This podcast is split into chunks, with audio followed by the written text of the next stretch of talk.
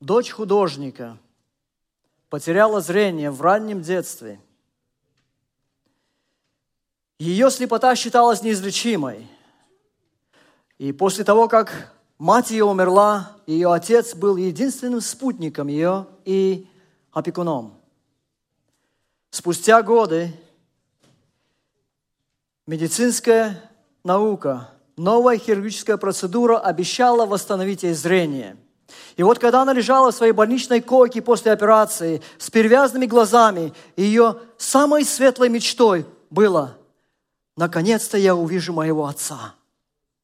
Наступил день, когда сняли повязки с ее глаз. Она открыла свои глаза и впервые увидела своего отца. И когда он обнял ее, она воскликнула, «У меня был такой красивый отец все это время, и я даже не знала об этом».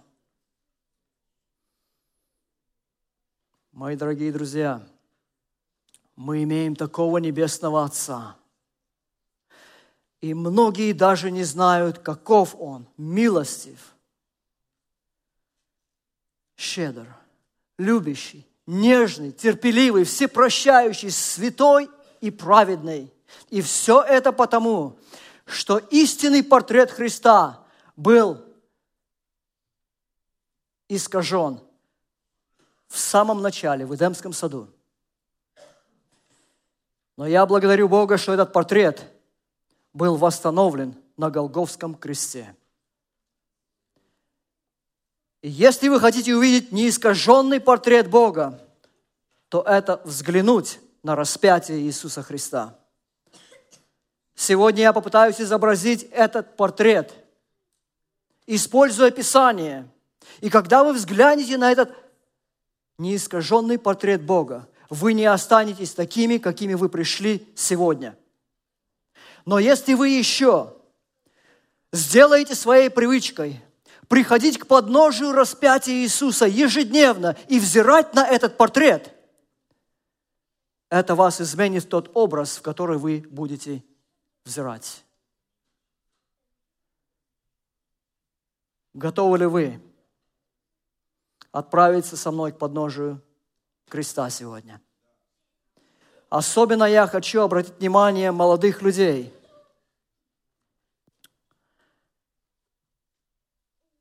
Можно увидеть, сколько молодых людей сегодня присутствует здесь? Поднимите руки. Молодые люди, молодые люди, молодые люди, молодые, молодые. Окей. Okay. So, остальные те, кто постеснялись поднять руку, вы записались в список пожилых.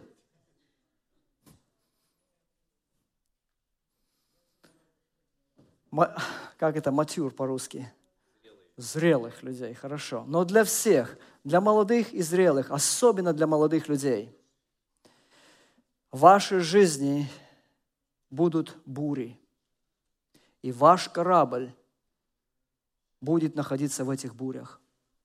Эти бури могут быть настолько сильными и страшными, что они могут выплеснуть вас из этого корабля. Вы можете забыть все, что вы узнали о Боге, покинуть его, покинуть церковь, покинуть все истины, которые вы знали. Чтобы этого не произошло, вам нужен якорь. И я сегодня поделюсь с вами этим якорем. Апостол Павел в первом послании к Коринфянам, в 18 стихе, сказал, что проповедь креста, слово о кресте есть юродство для тех, кто погибает, но для нас, спасаемых, это есть сила Божья. В соответствии с этим стихом, сила Божья находится в проповеди креста. И без сомнения я могу сказать вам, что сегодня вы почувствуете силу присутствие силы Божией. Не потому, что у вас есть гость, а потому, что распятие Христа, крест Христов будет возвышен. Но для этого нам нужно будет понять и увидеть это распятие с точки зрения иудеев. Точно так же, как это понимали новозаветные авторы. Только тогда мы можем увидеть глубину значение распятия Иисуса на Голговском кресте. которая выразила бесконечную и безграничную любовь к человечеству, о которой апостол Павел сказал в Римлянам 5 главе, что когда мы были беспомощны, безбожны, врагами Бога, грешники, Бог примирил нас с собой через смерть своего Сына. Задумались ли вы когда-либо над тем фактом, почему распятие Иисуса произвело такое огромное впечатление на апостолов и на раннюю христианскую церковь? Апостолы провели три с половиной года со Христом. Они были научаемы Христом. Они слышали Его проповеди. Они видели все эти чудеса, но в конце три с половиной года, как прошло, они оставались прежними эгоистичными людьми. Затем наступило распятие, и это полностью изменило их. Теперь они были готовы пожертвовать собой, умереть за Иисуса. И все это потому, что они поняли значение распятия.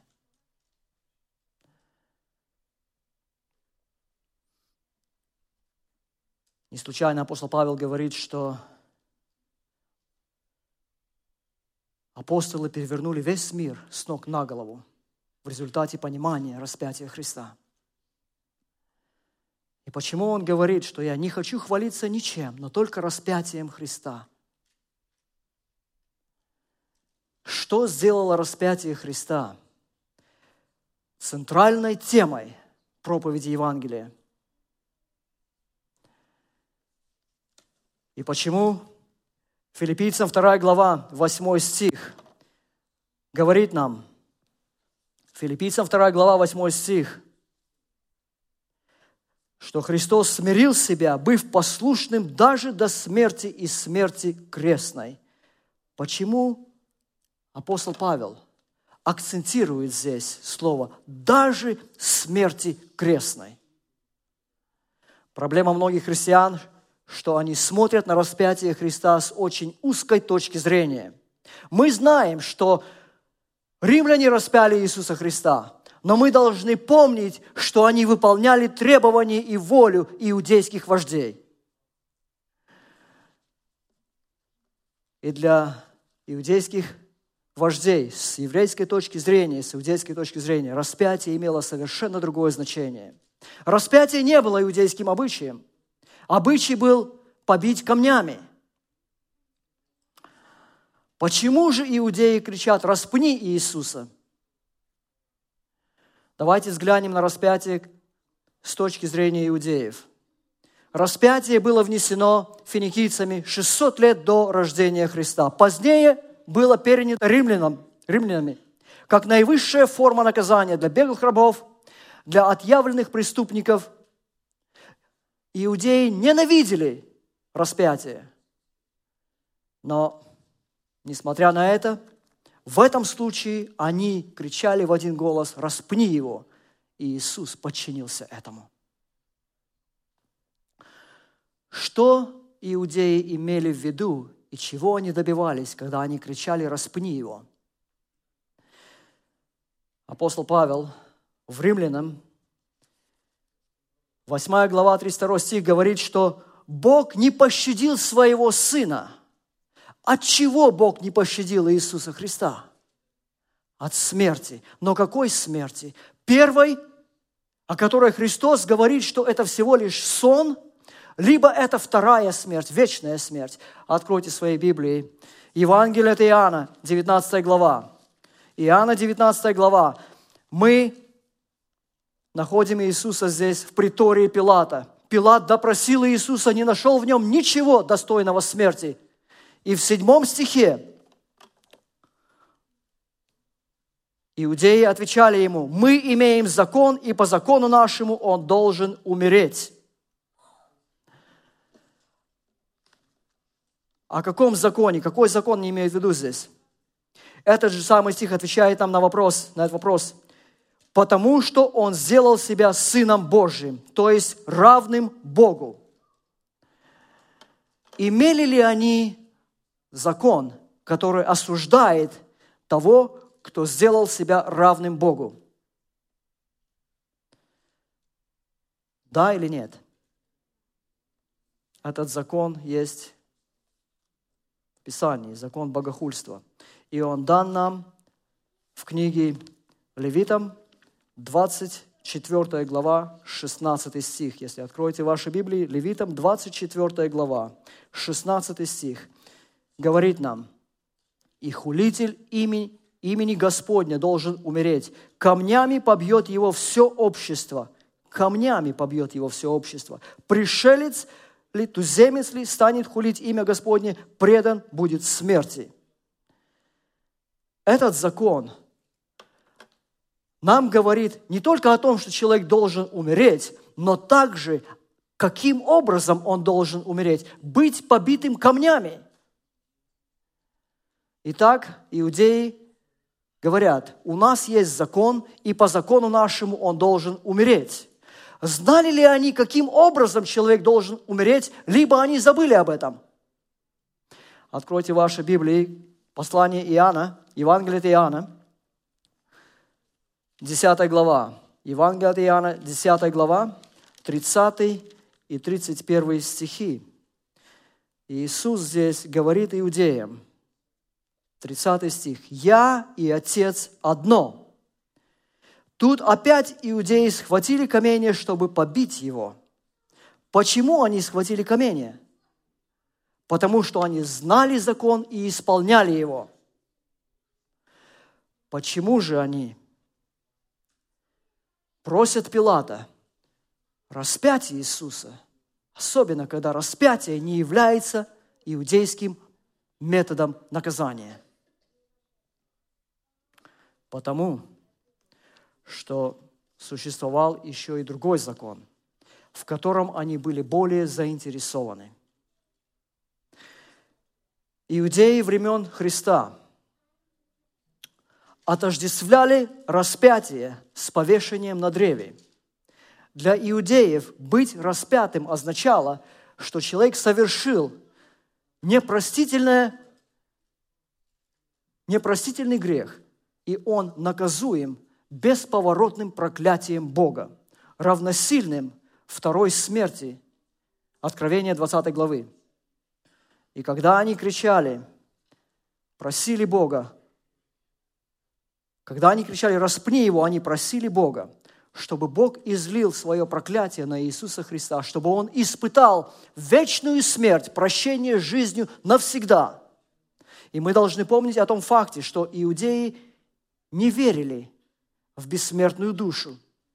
Это учение пришло от язычников христианства, в данном случае от, евре... от греков. И закон, который они имели в виду, найден во Второзаконии, 21 глава. Второзаконие, 21 глава, 22 и 23 стихи.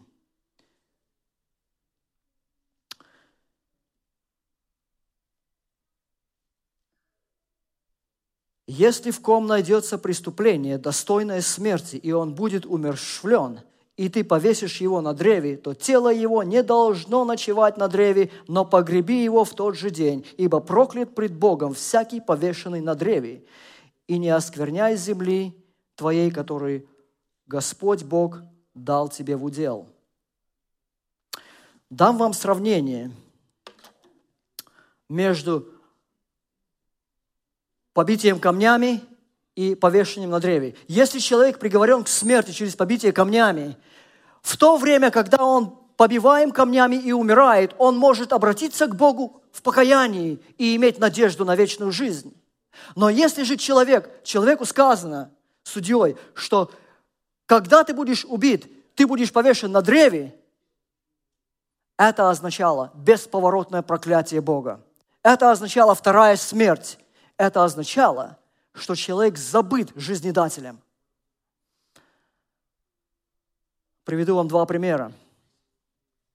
Помните, когда Иисус Новин ввел Израиль в обетованную землю, пять царей объединились, объединили свои силы и воевали против Израиля.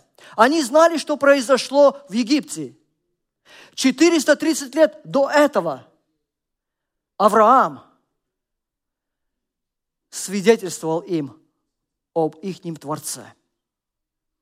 И сейчас, когда Бог входил со своим народом в обетованную землю, вместо того, чтобы открыть двери своих городов и сердец и узнать об их Творце больше, они объединили свои усилия и воевали против Божьего народа.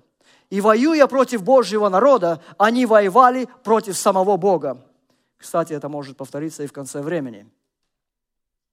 Бог даровал победу Израилю. Иисус Новин пленил этих пять царей, вывел их перед Израилем и, перефразируя практически, он сказал, эти люди не, не ваши враги, они враги самого Бога. Итак, убейте их и повесьте на древе. Почему? Чтобы показать, что бесповоротное проклятие Бога легло на этих людей. И когда в 70-м году нашей эры иудеи восстали против римлян, это второй пример, и храм был разрушен, римляне распинали 50 иудеев – каждый день. Эти люди были герои Израиля. Они отстаивали свободу своего народа. И с той страны, из которой вы вышли, героям нашего народа мы воздвигали монументы.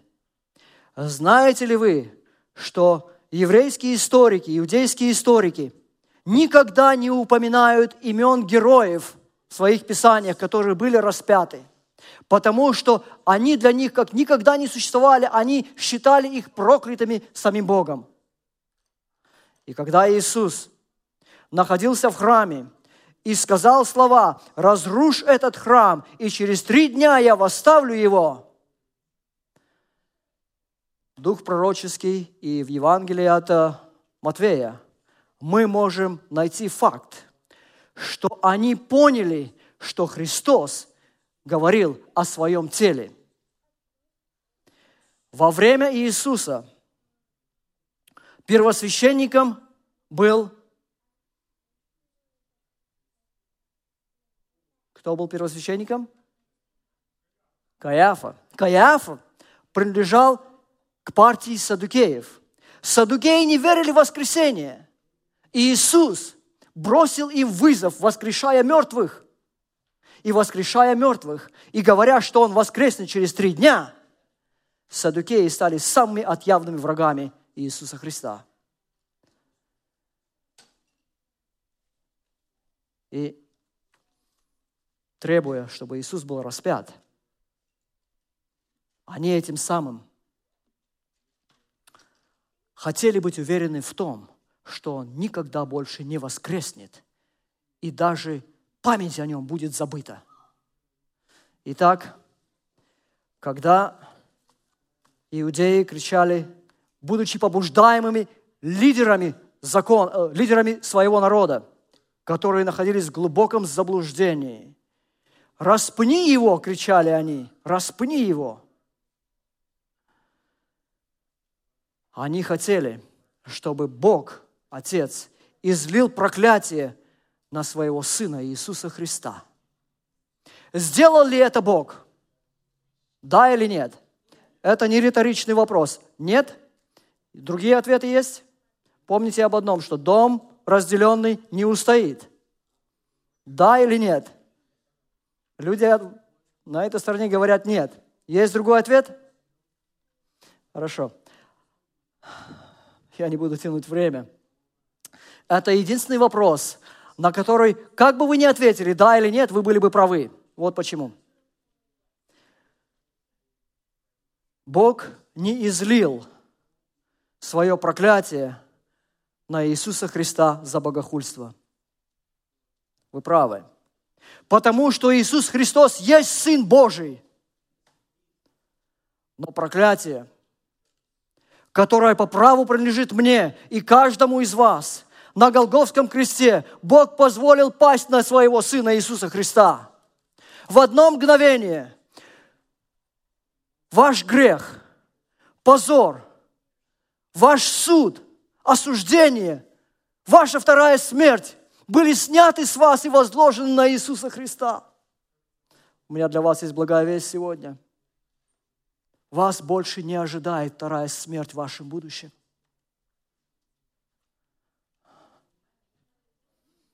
Немножко поздно, я повторю еще раз. Вас больше не ожидает вторая смерть в вашем будущем. Почему? Потому что ваша смерть, вторая смерть, была взята Иисусом на Голгофском кресте. Как мы можем в этом убедиться? Что проклятие пало на Иисуса. В Бытие 3 глава. Когда Бог пришел в Эдемский сад после падения Адама и Евы, и Он говорит Адаму и Еве, проклята земля за тебя и произрастит волчцы и тернии. Что было на голове Христа, на челе Христа, когда Он висел на Голгофском кресте? Символ проклятия, проклятие, которое было произнесено в нашу землю, и на каждого из нас Христос пришел взять на самого себя.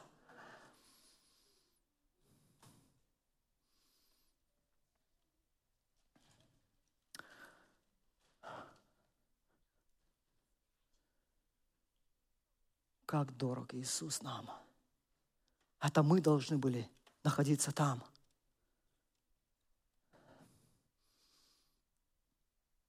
подтвержду это еще одним текстом. Галатам 3 глава. Откройте ваши Библии. Галатам 3 глава. Галатам 3 глава, 10 стих. Сказано,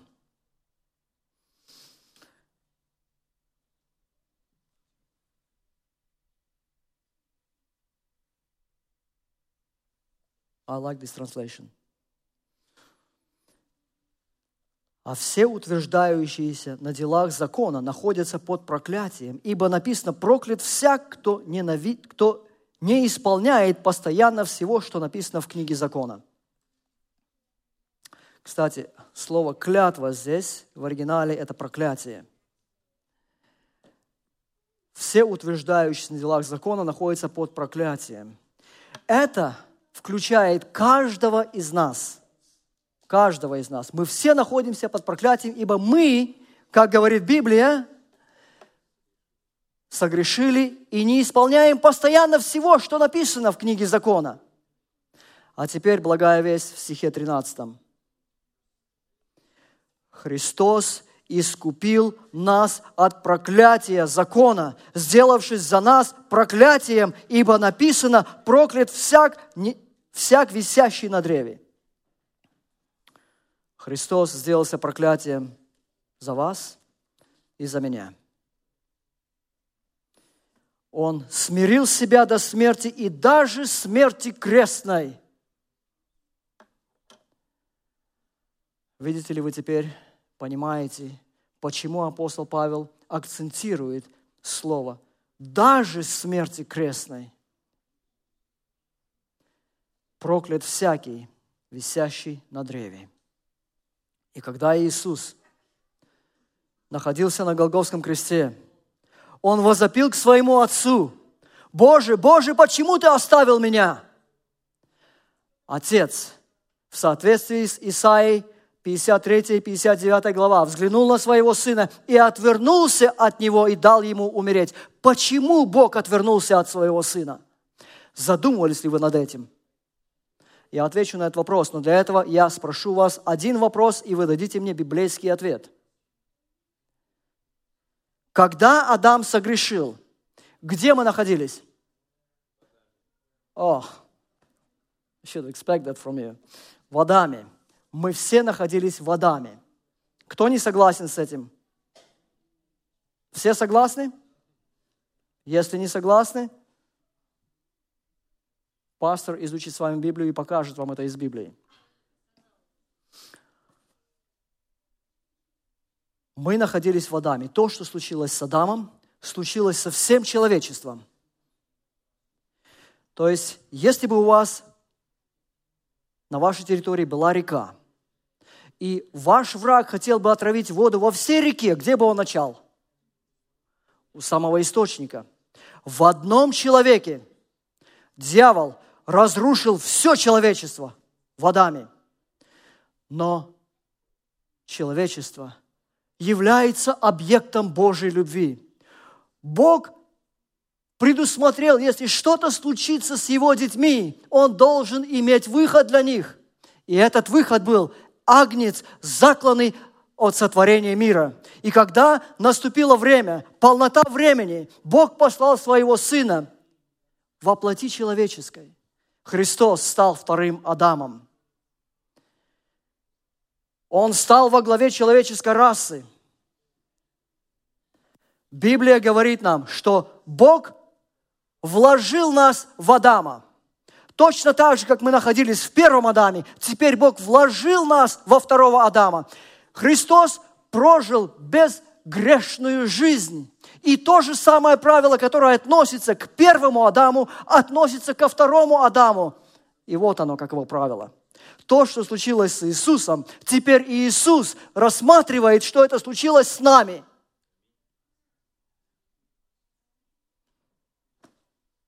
Может, отсюда лучше будет сказать. То, что случилось с Иисусом, теперь Бог рассчитывает, что это случилось с нами.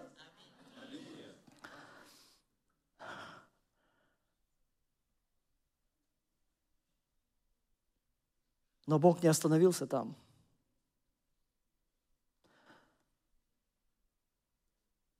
Собрав все человечество в Адаме, во втором Адаме, в Иисусе – он взял все это человечество в теле Христа и привел это человечество на Голговский крест встретить правосудие закона. И когда Иисус висел на Голгофском кресте, и Он возопил к Отцу, «Отче, почему Ты оставил меня?» И Отец отвернулся от Него. Что видел Отец, что заставило Его отвернуться? Кого Отец видел на кресте? что заставило его отвернуться? Кого? А теперь будьте божа, возьмите это персонально. А, вы, наверное, адвентистка. Да? Слава Богу. Вы понимаете глубины истины. Бог видел меня на кресте и сказал, позволил мне умереть там. Но каков милостив наш Бог, что Он не позволил вам взойти на Голговский крест. Если можно, пожалуйста, картину эту. Он не позволил нам умирать, как Христос умер. Он вложил нас во Христа. И все удары Христос принял на себя.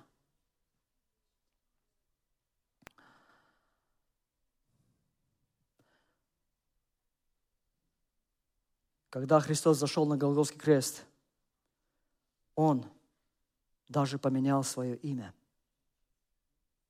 Осознаете ли вы это?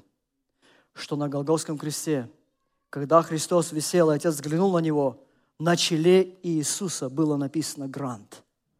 Вы можете поставить свое имя. На Голгофском кресте Христос не только взял мои грехи на Голгофский крест. Он зашел на Голгофский крест как грант.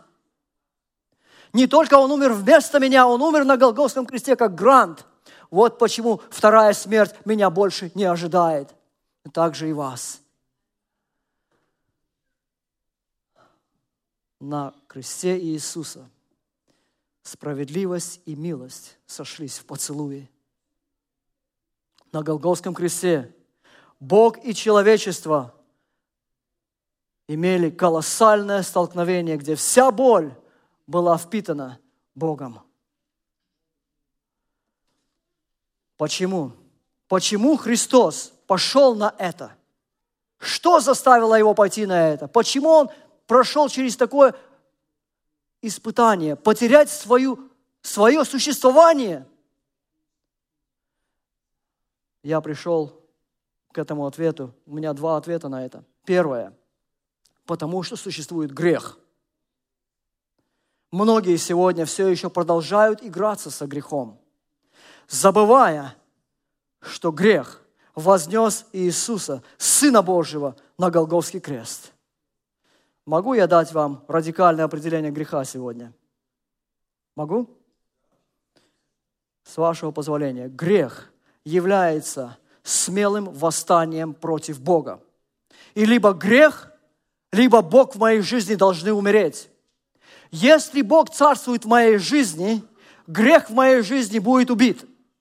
Если грех царствует в моей жизни, жизнь Бога во мне будет убита. Кульминация греха на этой земле было распятие Иисуса Христа. И то, что было истиной в жизни Бога на этой земле, будет истиной в вашей жизни и в моей. То есть грех убьет жизнь Иисуса в нас, жизнь Бога в нас. И второй ответ на вопрос, почему Христос пошел на такое испытание, на потерю своего существования, ответ найден в Евангелии от Иоанна, 3 глава, 16 стих. Скажите это со мной. «Ибо так возлюбил Бог мир,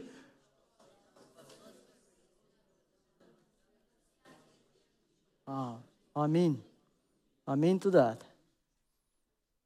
А теперь я хочу дать вам якорь, мои дорогие друзья. Я хочу поделиться с вами глубиной любви Божией. Иоанна 17 глава, 23 стих. Иисус молится в присутствии своих апостолов, молится Отцу и говорит, «Отче, дабы знал мир, что ты любишь их, как ты любишь меня. А теперь я перефразирую слова Иисуса, чтобы мы могли это услышать. Бог Отец любит вас не меньше, чем Он любит Иисуса Христа.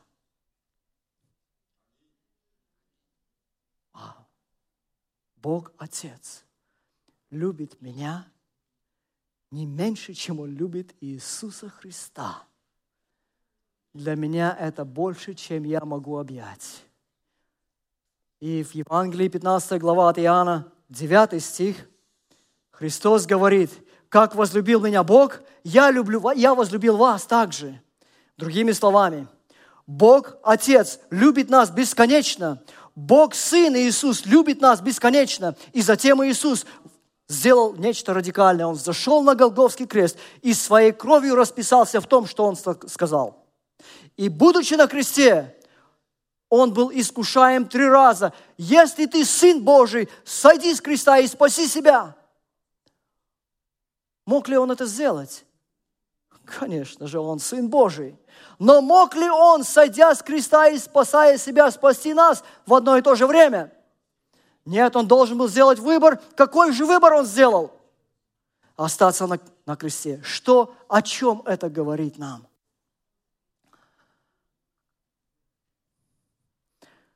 Размышляя о распятии Иисуса, я услышал в сердце моем и в сознании голос Божий. Я услышал нечто, что оставило меня в слезах. И этим я делюсь с каждым человеком сегодня. Представьте себе, что вы находитесь две тысячи лет назад у подножия Иисуса Христа.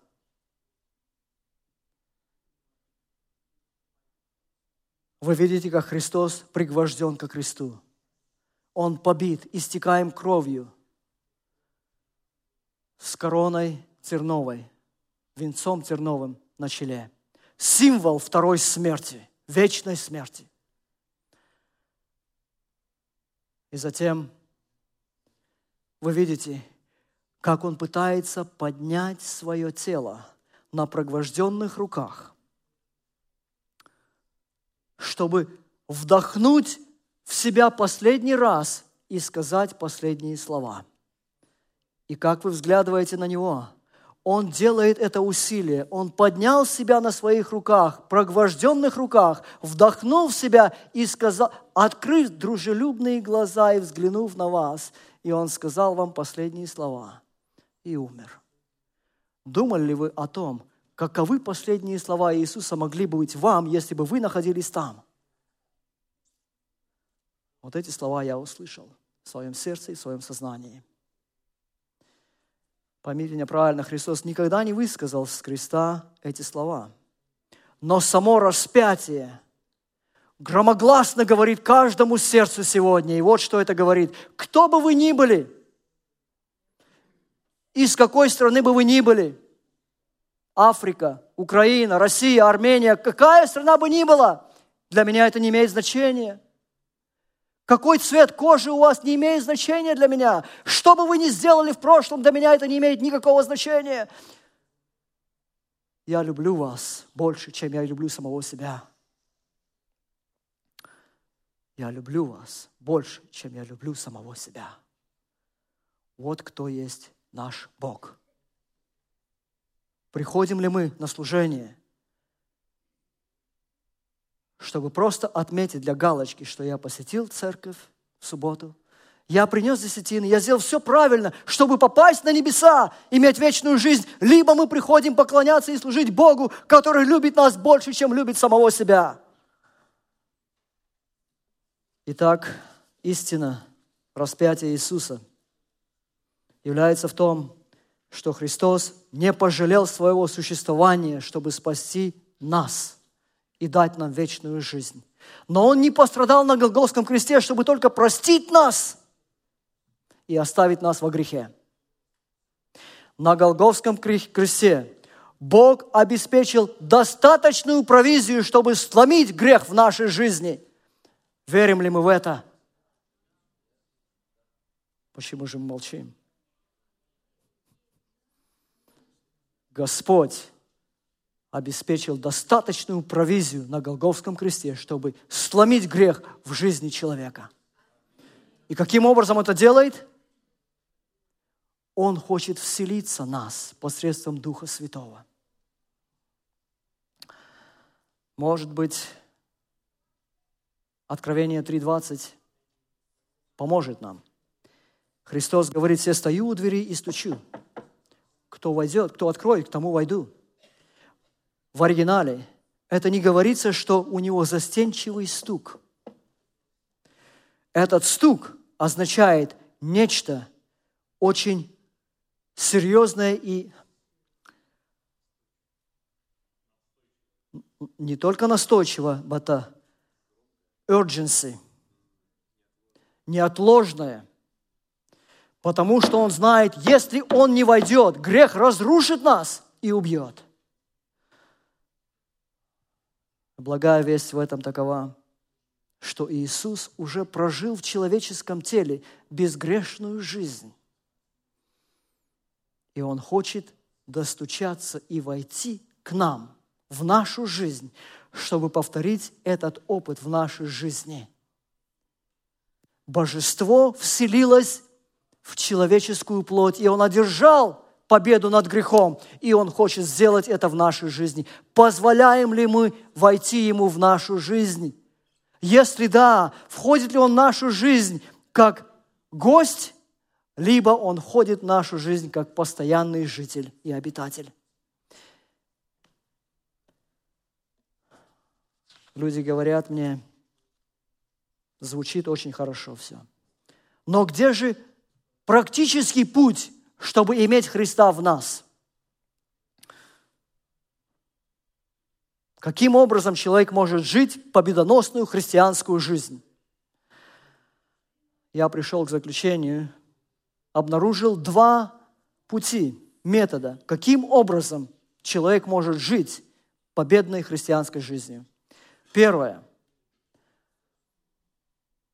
Проводить время в Слове Божьем ежедневно. Питать себя Словом Божьим. И не только читать его, но поступать по Слову Божьему. И в момент, когда вы поступаете по Слову Божьему, вы можете быть уверены в том, что Дух Святой находится в вас. Ибо это Он, кто воспроизводит наше желание, хотение и поступает в нас так. И в «Желании веков», 805 страница, нам сказано, что функция Духа Святого – это вношение, принесение жизни Иисуса Христа в жизнь верующего человека. Когда мы проводим время со Словом Божьим, поступаем по Слову Божьему – в это время Дух Святой в нас, и Он приносит в нас жизнь самого Иисуса Христа. И у меня новость к вам есть.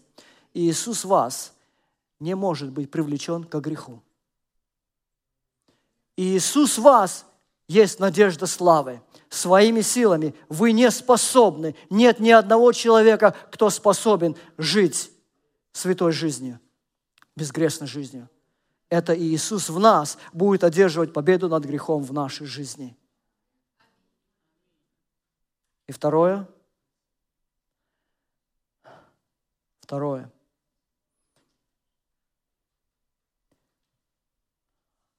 Домашнее задание. Если вы напишете три слова распятие Иисуса, крест Христа, смерть Христа, кровь Христа. И в Новом Завете через словарь найдите каждый библейский стих, который говорит о смерти, о крови Христа и распятии Христа. И в этих стихах вы найдете нечто удивительное. Это будет вашим подарком от Бога. Многие люди любят получать Christmas gifts, так ведь? Не знаю, как э, здесь, но в обществе, где я живу, э, американцы просто живут для Крисмоса. Sorry, brother, but that's the fact. The majority of people here living to get the gift. Живут для того, чтобы получить гифт, подарок. Проходит Крисмас, и они забыли об этом событии. Вы найдете, вы найдете в этих стихах свои подарки, которые лежат на вашем столе уже на протяжении многих лет, и вы никогда еще не порадовались этому. Вот что я нашел – исследуя Писание, вот что я нашел как подарки от Бога через смерть, кровь и распятие Христа. Оправдание. Это найдено Римлянам 5 глава 9 стих. Оправдание – это Бог объявил нас праведными. Если бы я украл от вас нечто, и вы бы простили меня, я все еще был бы прощенным вором. Если же я сделал нечто против Бога, и Бог простил меня, Библия называет это оправданием. Он объявил меня праведным. Этот подарок вы имеете от Бога через смерть Иисуса Христа. Если вы приняли Иисуса Христа как своего Спасителя, вы оправданы. И тот, кто начал эту работу у вас, поверьте мне, он верен завершить эту работу. У меня есть 20 с лишним бенефитов смерти Христа. Но я не дам вам все. Вы будете исследовать Писание, потому что я не буду вас кормить с ложечки. Вам нужно научиться докапываться до истины. И я надеюсь, вы уже это умеете делать. Мы имеем примирение с Богом, спасение, мир, воскрешение из мертвых. Мы имеем очищенное, очищенное сознание. Если вы сидите сегодня здесь с виной за грех, в том, что произошло нечто с вами, что вы сделали. Бог говорит вам, что Он даровал вам уже очищенное сознание. Он очистил ваше сознание от этого. И много-много других фактов. Когда вы каждое утро приходите к подножию Иисуса Христа и верой принимаете один или два этих подарка – и начинаете размышлять, что стоило Богу дать вам этот подарок, который вам бесплатен, но стоил Ему абсолютно все. В вашем сердце проснется благодарность нашему Богу за этот бесценный подарок. И когда Бог видит в сердце верующего, своего дитя, благодарность за подарок, его ответом Он дарует Дух Святой своему ребенку. И функция Духа Святого – это принесение, вношение жизни Христа в человека.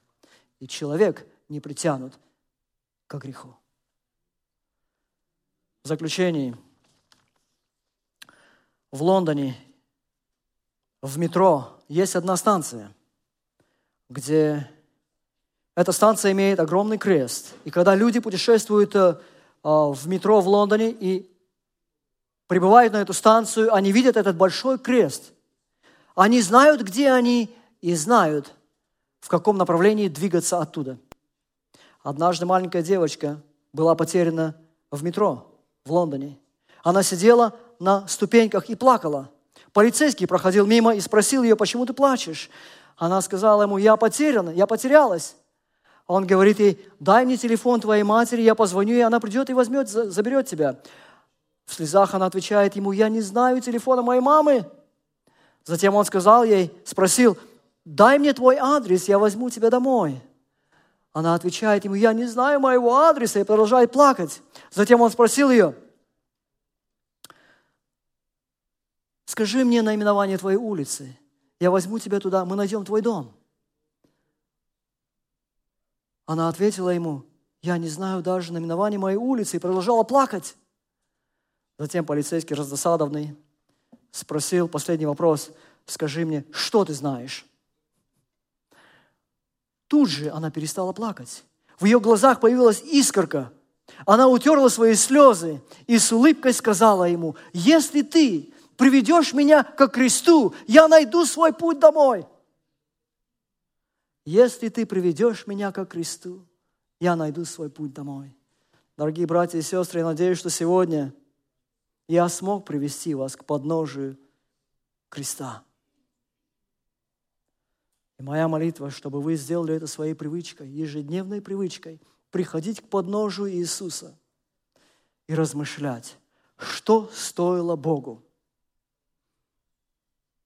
дать вам дар спасения и многие другие дары. И когда вы это будете делать, ваша жизнь не будет таковой, как, какими вы пришли сегодня. Вы будете изменены в тот образ, в который вы будете взирать ежедневно. Да благословит Господь вас на это.